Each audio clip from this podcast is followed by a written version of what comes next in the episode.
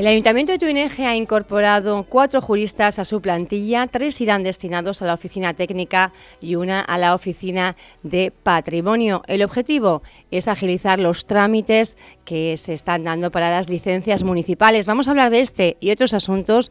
Lo hacemos con la regidora, con la alcaldesa Esther Hernández. Buenos días, Esther. Hola, muy buenos días. Bueno, una buena noticia, incorporación de, cuatro personas más a la plantilla y además tres especializadas para la oficina técnica.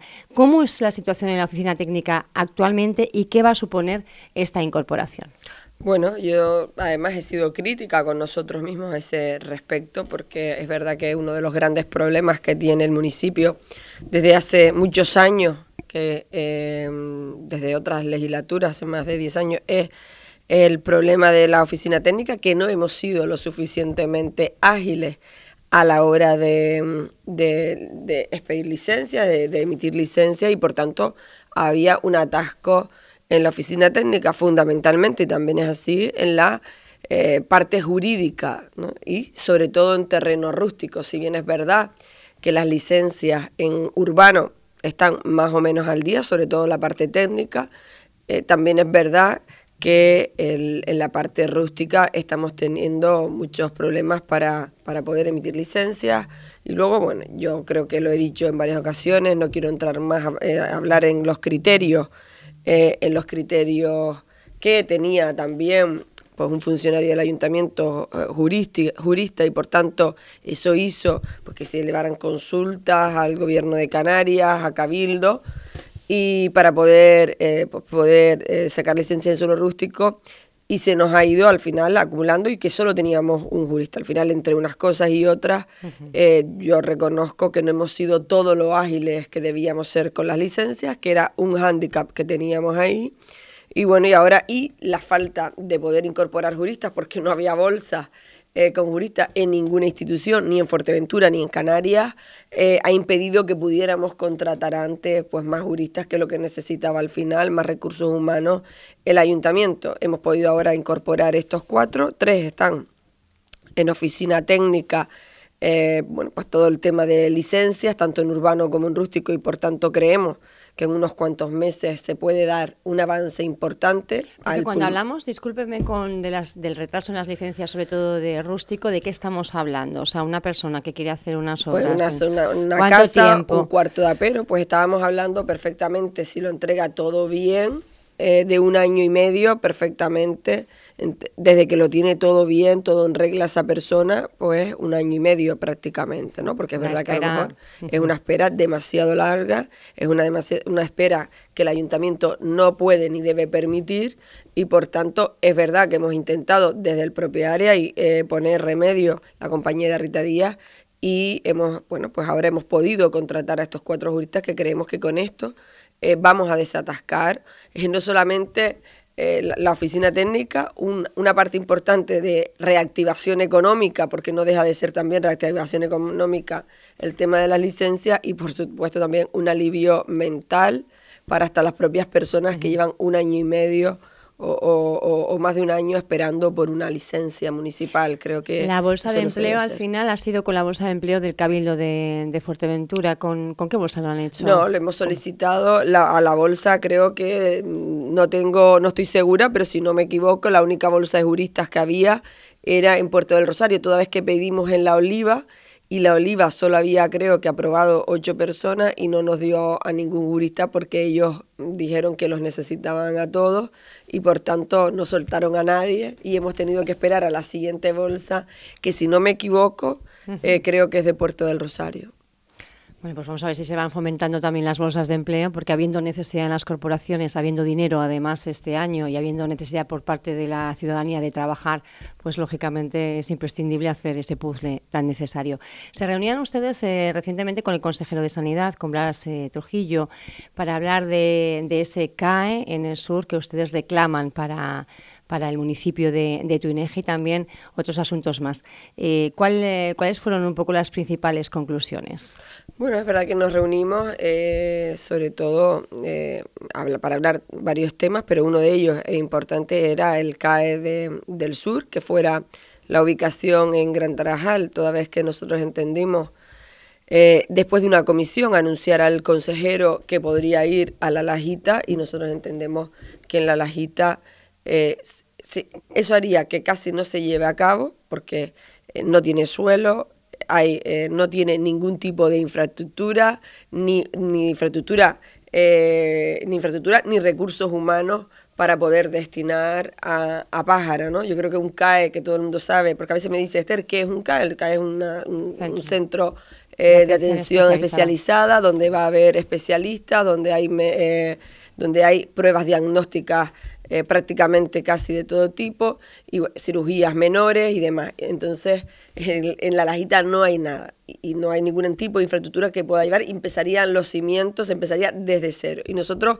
en, en aras también de, de, que se, los recursos, de optimizar los recursos públicos y que es complicado, porque eso es una de las cosas que le decíamos al consejero y que sabemos y que el consejero nos da la razón, porque además eh, dice que de eso eh, evidentemente hay informes de la falta de recursos humanos a nivel nacional, eh, que hay también en sanidad, no es fácil.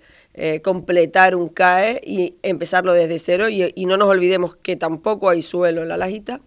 Y eh, nosotros entendíamos que era mucho mejor en Gran Tarajal, que estamos trabajando a, marchas forzadas para, ya hemos seguido mil metros, para seguir trabajando en esa sesión de más espacio que la propia consejería nos ha dado, que ya hay recursos humanos en, en, el Centro de Salud de Gran Tarajal, también hay algún, algunas especialidades y además ya también se realizan algunas pruebas diagnósticas y por tanto vendría a simplemente pues ampliar, mejorar e, ese centro de salud. Y por tanto creemos que no solamente, como digo, se optimizarían los recursos públicos, sino que además es viable, que además estaba basado en la lajita en un informe eh, que nadie conoce prácticamente nada, porque ese informe, la empresa que lo redactó desapareció, según nos explicó la consejera del gobierno de Canarias, la anterior al señor Blas Trujillo, y por tanto entendemos que eh, cuando se anunció en su momento la lajita fue más un tema, y lo digo con todo el respeto, no digo que no se lo merezcan, no digo que no deba haber algo más hacia el sur, pero creo que fue, eh, además fue en pre-campaña electoral, más, em, bueno, pues un anuncio con tintes electorales que una necesidad real o una realidad tangible, porque es complicado hacerlo en la lajita. Y por tanto, no es por capricho de este gobierno, no es por capricho de esta alcaldesa, Creemos que primero que Gran Tarajal debe ser quien albergue los servicios administrativos de la zona sur y por tanto también creemos que puede ser una realidad en Gran Tarajal y mucho más eh, imposible en otro, en otro sitio. Decía usted que habían cedido suelo, mil metros cuadrados junto al, eh, al centro que ahora mismo existe.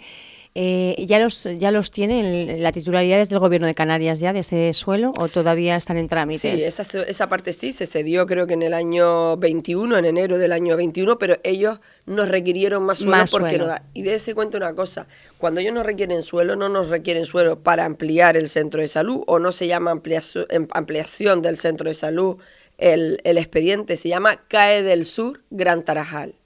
Por tanto, nosotros eh, teniendo claro que ese expediente del que se está hablando es el CAE del sur de Gran Tarajal, hemos encargado a GESPLAN, porque no teníamos más suelo dotacional, esa modificación puntual de las normas subsidiarias para poder llevar a cabo, bueno, pues más sesión del suelo. ¿Cuántos serían? ¿Cuántos metros cuadrados serían en Creo que eran eh, 2.000 metros cuadrados más lo que los 1.000 que ya tienen. los 1.000 que teníamos más 1.000 metros más. Ah. Eh, o poder edificar en la segunda planta, toda vez que en el centro de salud actual ya no podrían seguir aumentando las plantas, bueno, por un problema de cimientos y demás, que es una edificación antigua y probablemente otra planta no la podría no se podría llevar a cabo. En esa reunión también se abordaron eh, el consultorio, por ejemplo, de Tiscamanita. Eh, está, ¿En qué condiciones está? Está cerrado, ¿no? Sí, bueno, estoy muy contenta, además feliz porque una de las reivindicaciones que no solamente hicimos en esa reunión del pasado 12, 7 de julio creo que fue, eh, soy bastante mala en la fecha, o 12, en torno a hace un mes prácticamente, hace algo más, perdón, en torno a un mes prácticamente nos reunimos con el consejero, pero ya desde octubre del año pasado, a petición de las propias personas y, y de los vecinos y vecinas de Tiscamanita, enviamos un escrito a la, a la Consejería de Sanidad Eh, también mi compañero eh, Paco Artiles, como concejal de Sanidad y miembro de los consejos de salud, había trasladado la necesidad de que se reabriera el consultorio de Tiscamanita. También tengo que decirlo, mi compañera Rita Díaz eh, ha estado también pendiente de este tema y por supuesto yo, no solamente con escritos varios que le hemos ido enviando al consejero y que anoche tuve la oportunidad de mostrar, eh, bueno, pues para que se reabra el, centro, el consultorio local de Tiscamanita anoche, en una reunión que además quiero también agradecer, eh, por supuesto, le honra que haya dado la cara al director eh, médico de atención primaria y a la directora de, de, la zona básica de salud del sur de, de. Estuvieron presentes en la reunión con toda la gente discamadita, todas las personas que pudieron asistir y que quisieron asistir para explicarles el cierre. Evidentemente el cierre es debido a la pandemia, pero posteriormente entendíamos que se tenía que reabrir. Era un tema de la consejería y que nosotros como ayuntamiento la única competencia que teníamos, y además lo hemos explicado y también asimismo lo trasladó el propio director médico, es que ser mediadores entre el gobierno de Canarias y, el, y, el, y, el, y, el, y los vecinos, porque nosotros no tenemos competencia. Lo digo esto porque hemos visto también a veces cómo se escriben o vimos alguna pancarta donde decía que el ayuntamiento eh, no abría el centro del consultorio local. El ayuntamiento no lo puede abrir. Eh, porque no tenemos competencia y lo hemos explicado. Nosotros no, no organizamos la planificación sanitaria, ni los médicos nos dicen qué médicos hay, ni los problemas, ni las necesidades, se dirigen directamente a la consejería porque no tenemos ninguna competencia, como no la tiene el Cabildo. Es decir, nosotros en ese sentido, como el Cabildo Insular de Fuerteventura, no tenemos ninguna competencia. Pero nosotros sí nos hemos implicado y, como digo, desde hace un año estamos trasladando al gobierno de Canarias esa reapertura, reivindicándola al lado de los vecinos y vecinas de Discamanita, como no podía ser de otra manera, y anoche hemos logrado ya por fin el compromiso que en torno a dos semanas, quizás algo más, tres semanas, eh, esté reabierto el consultorio de, de, Tiscamanita y el médico vuelva a pasar consulta en el pueblo de Tiscamanita. Yo creo que es lo verdaderamente importante después de, de todo este año, de todos estos dos años donde no se ha pasado consulta. Y hemos logrado, junto al pueblo de Tiscamanita, lo tengo que decir, es que eh, nuestros mayores, sobre todo el pueblo, no tengan que trasladarse a Gran Tarajal y ocasionarle ese gran trastorno o, a otro centro sanitario, sino que puedan ser atendidos en, su pueblo. Supongo que serán bueno determinados días de la semana, eh, en un horario determinado, habiendo eh, un único medio. ¿Cómo, ¿Cómo van a organizar todo eso? Se va a hacer como estaba antes de la pandemia, según nos dijo el director médico. Lo normal es que vaya un médico y una enfermera un día en semana eh, me imagino que también será, mm, pues, según las tarjetas sanitarias que tengan asignadas, pues será en torno a, más o menos a las mismas antes de la pandemia, es lo que ellos entienden, y será de la, de la, misma, de la misma manera. Por tanto, para nosotros es una alegría, para mí es una alegría eh, y una felicidad eh, el poder hoy anunciar ya la reapertura en las próximas semanas del consultorio local de, de Tiscamanita. También eh, había partida presupuestaria en los presupuestos del Gobierno para las mejoras del consultorio de, de Tuineje, otro de los temas que se abordaron en esa reunión. Sí, quedó el consejero en darnos explicación. Es cierto que todavía de esta no nos ha dicho, estaba él eh, nos comentaba, porque nosotros lo que le dijimos es que o bien ellos o bien nosotros que nos hagan, eh, bueno, pues, pues cambiándolo de partida presupuestaria si fuera necesario, podríamos llevar a cabo las obras porque nos parece importante poder rehabilitar, mejorar y adecentar el consultorio local de, de Tuineje y por tanto es verdad que en esto todavía no tenemos una respuesta. También con el director médico hablábamos ayer que estaba pendiente, ya han visitado las obras con infraestructura del gobierno de Canarias, las obras no, perdón, el consultorio con infraestructura del gobierno de Canarias y estamos pendientes ya pues que se concrete cómo se va a hacer esa, esas, esas obras y lo que sí que le dijimos, como siempre decimos, que estamos a disposición, que nosotros en el departamento de contratación, que si tenemos que hacer las obras nosotros las hacemos, que nos hagan llegar el, el dinero y nosotros hacemos lo que es todo lo que es la licitación, que no tenemos ningún inconveniente porque quizás para el ayuntamiento es más fácil que para todo un gobierno de Canarias hacer ese tipo de licitación. Más cosas. La residencia de mayores de Gran Tarajal y centro de día también, eh, por lo visto tiene la declaración de impacto ambiental favorable en el, Palma, en el Palmeral ¿Tienen alguna noticia? Eh, ¿Se sabe algo más? Más allá del, del, lugar de, ubicación, esa bueno, pequeña eh, batalla que, que, hubo entre el ayuntamiento y lo que es el cabildo, entre el palmeral y el aceitún. Se daba esta información de esta declaración favorable de, importe, de informe medioambiental pero eh, no sabemos nada más del proyecto, cuándo van a comenzar las obras, si finalmente se ha decidido por este espacio. No, mire, batalla no, ninguna. Nosotros hemos dicho, y además lo, lo, lo quiero decir, es que para nosotros lo importante es que se haga. En el sitio, eso lo dijimos hace más de un año, eh, creo, si yo no me equivoco, que era antes del verano pasado, cuando anunciamos que el suelo del aceitún estaba a disposición para que se llevara a cabo las obras, que simplemente readaptar el proyecto, sacar la licitación y ejecutar la obra. Yo creo que hace un año más o menos, o quizás hasta algo más, cuando anunciamos eh, que estaba a disposición y que lo que queríamos, sabiendo que el mejor sitio por la, que la parcela era más amplia, era el palmeral, pero si no salía, si se atascaba, que por favor usaran el aceitún porque lo importante es que se llevara a cabo esas obras, que se llevara a cabo la residencia de mayores eh, de Gran Tarajal y dábamos todas las facilidades, como no puede ser de otra manera, al Cabildo Insular de Fuerteventura. Mire, este discurso lo tengo yo hoy, lo tenía antes, pero lo tenía también antes Lola García, la portavoz de, de Coalición Canaria. O sea, es un discurso, yo creo que absolutamente coherente, que poníamos y el Cabildo decidió bueno, emprender bueno, pues esa lucha de que fuera en el Palmeral, sí o sí, tarde lo que tarde. Eh, bueno, si me lo pregunta a mí a nivel personal, eh, yo lo que quiero es que se haga. Pero no han oído nada, no se ha notificado nada al ayuntamiento. No, nada. Yo no, tengo más noticias eh, más allá de lo que leemos en los medios. Y ya repito, si me lo pregunta a mí a nivel personal y a nivel grupo político, lo que queremos es que se haga, que se haga cuanto antes. Creo que con la residencia de mayores, lo hemos dicho, no hay que hacer política, lo que tiene es que ejecutarse donde quieran, pero que se ejecute de una vez por todas. Y desde luego nosotros tendemos la mano para colaborar donde lo necesiten. Lo que sí que no me gustaría es que se perdiera esta legislatura y que la residencia de mayores no esté acabada cuando hemos tenido dinero, cuando hemos tenido suelo, cuando hemos tenido todo a disposición para hacer esa residencia de mayores y si no se lleva a cabo, la verdad que creo que, que la gente no se, no se lo va a perdonar. Más cuestiones. Hablaban ustedes de, ser de alguna forma, bueno, pues la capital administrativa del sur, de la comarca sur. Eh, hablamos de sanidad, de infraestructuras sanitarias, pero también educativas. Desde AMF se reclamaba como urgente el nuevo Centro Integral de Formación Profesional de la comarca sur. Eh, ¿Se ha puesto a, disposición suelo para, para poder acometer esta, esta obra? Bueno, mire, nosotros estamos trabajando porque, claro, había un suelo que está en el aceitún, hay un suelo, y estamos trabajando en ese suelo porque, primero quiero decir que a mí me sorprende que le parezca a MF urgente cuando el antiguo alcalde del Ayuntamiento de Tuineje fue el señor Lloré, que estuvo dos años al frente y no se dio ni un solo paso.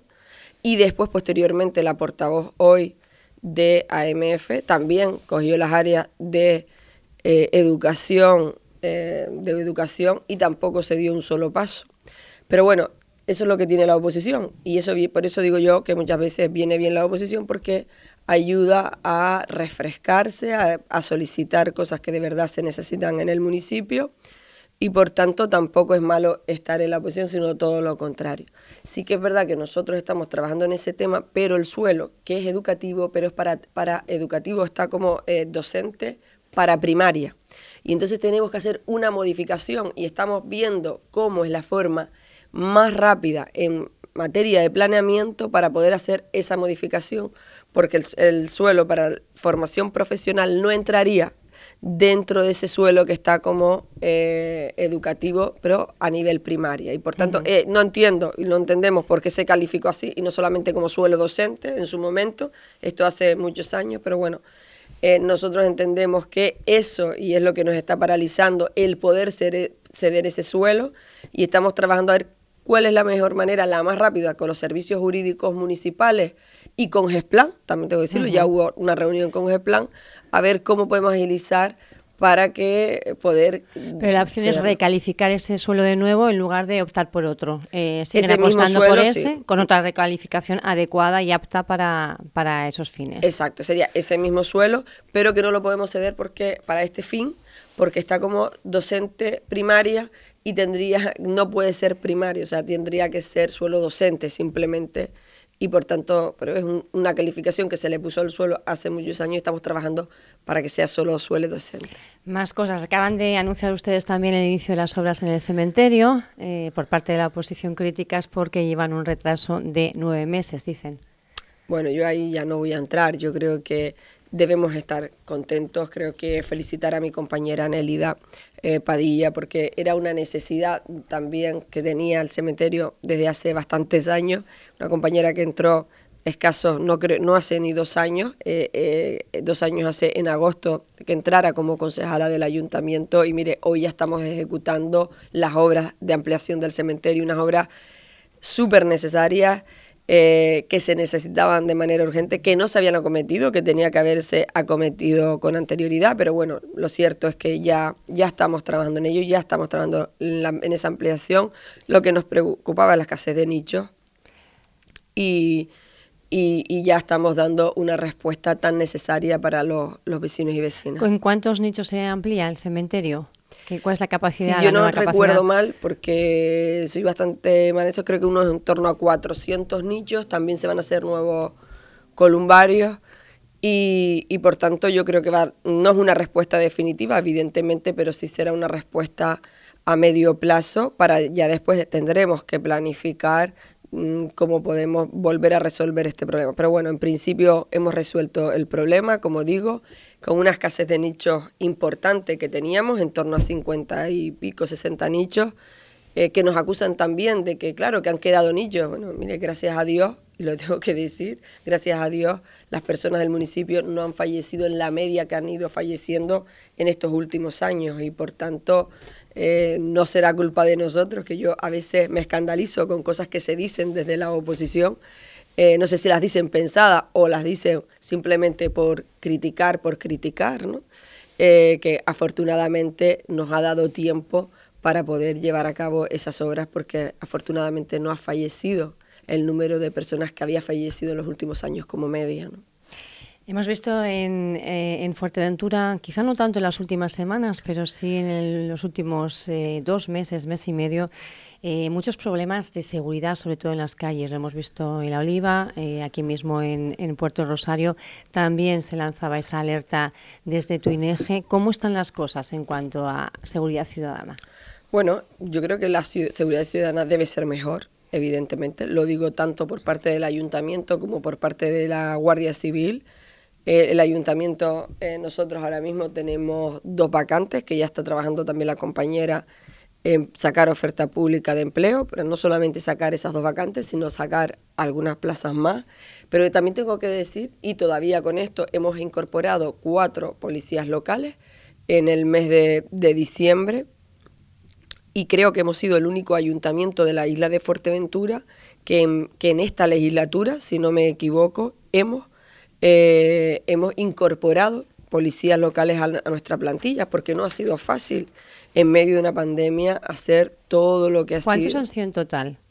¿Cuántos? ¿Cuántos se han incorporado en total? Los, los, cuatro de, los cuatro están incorporados. más los dos, dos vacantes que sacan ahora y una provisión de plazas que sacarán. Exacto. Nosotros hemos incorporado cuatro, que también es verdad, que tienen que hacer un número determinado de horas para que puedan estar incorporados realmente. Exacto, en solitario, si no tienen que estar acompañados por alguien, eh, por un agente que lleve más tiempo y por tanto, pero creo que somos el único ayuntamiento de la isla de Fuerteventura que ha llevado a cabo, como digo, la incorporación de policías locales en esta legislatura que ha sido tan complicada a nivel de plazos, tan complicada a nivel de procedimientos administrativos. No en vano, los dos primeros años se suspendían continuamente porque nuestra intención, que fue sacarlos casi desde el principio, eh, se ha ido postergando por toda la suspensión de plazos porque no se podían reunir, por tanto no podían hacer los exámenes, pero aún así nos dejamos en nuestro empeño, empeño de poder concretar y finalizar esas plazas y lo conseguimos en el mes de diciembre.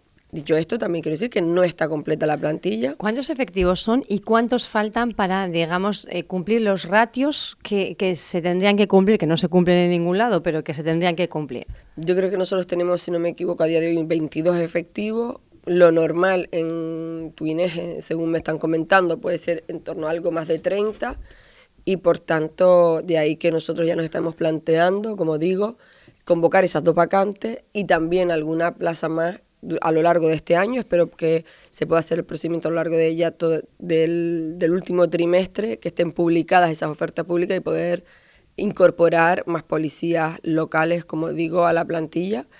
Y, y pero desde luego, mm, como también digo, es verdad que el año pasado eh, había muchas noches que no se cubrían. A día de hoy, eh, bueno, pues ya bastantes noches con la corporación de cuatro efectivos más que se están, que se están cubriendo.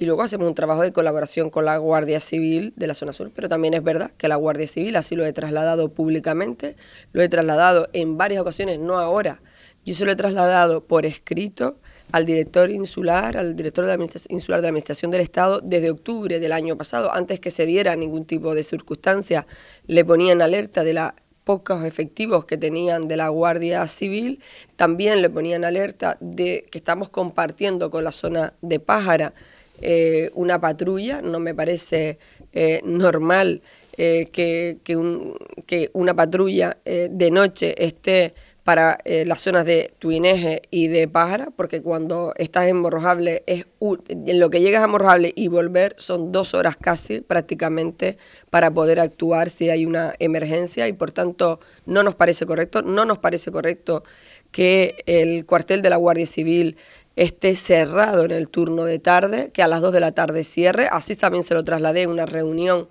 al brigada. También tengo que decir que el coronel de la Guardia Civil en vista de todos estos escritos que hemos enviado y de bueno pues de esta queja que hemos lanzado eh, se ha puesto en contacto conmigo y el viernes tendrá una reunión conmigo eh, que viene eh, creo que de Gran Canaria, para reunirse conmigo en el, en el ayuntamiento de Tuineje y eso lo agradezco, pero lo que espero también es que vengan con soluciones debajo del brazo. Queremos seguir trabajando y vamos a seguir haciéndolo con toda la colaboración del mundo con la Guardia Civil.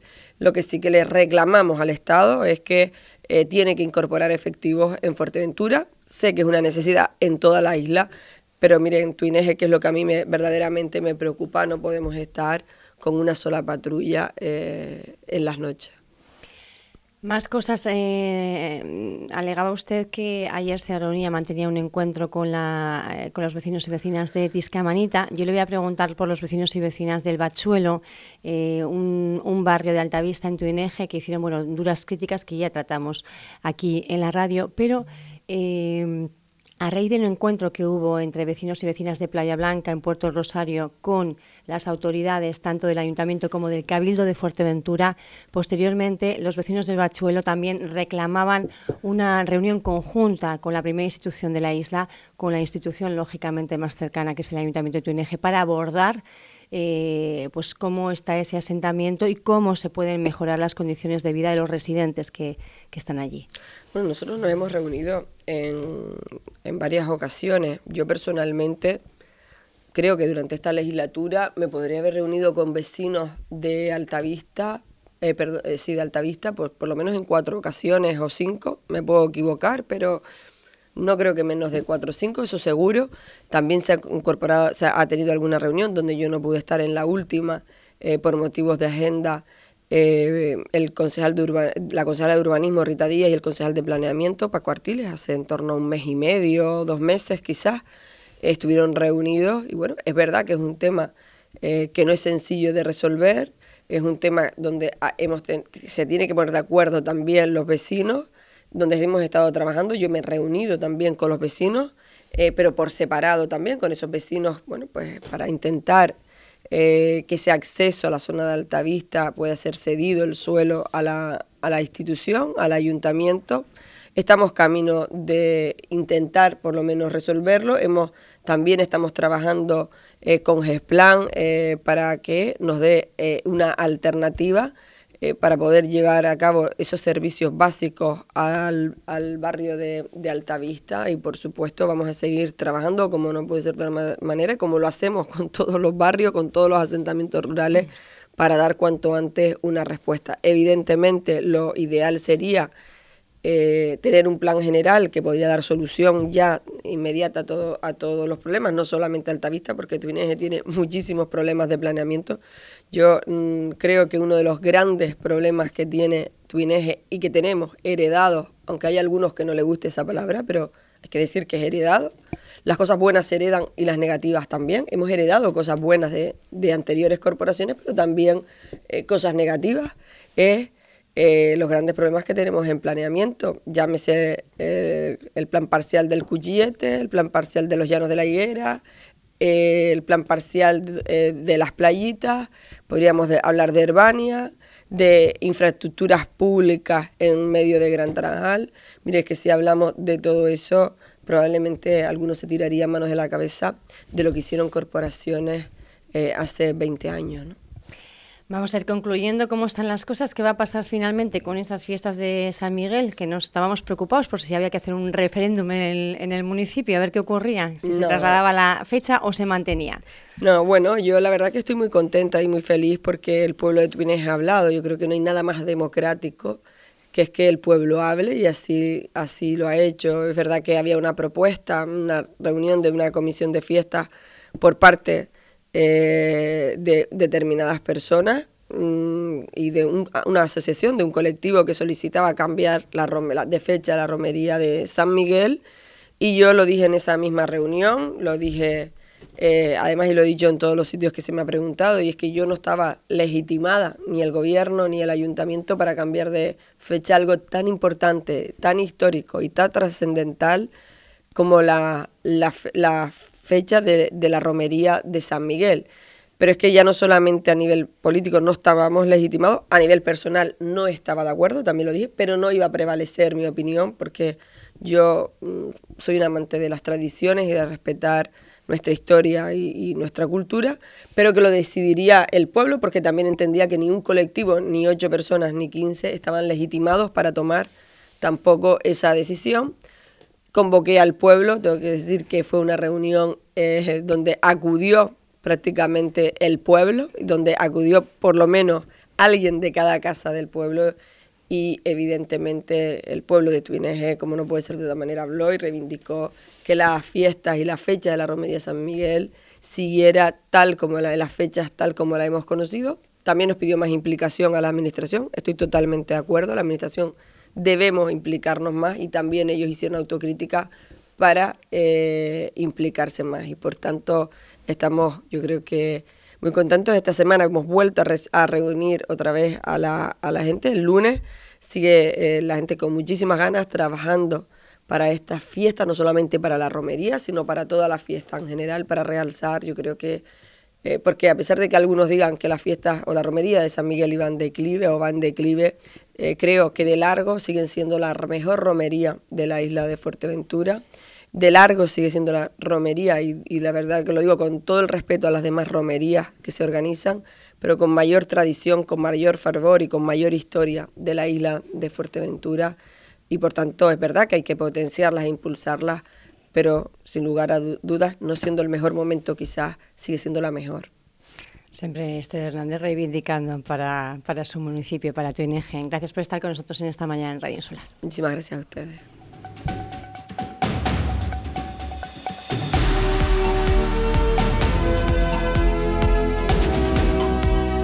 Vuelvo a escuchar esta entrevista en radioinsular.es.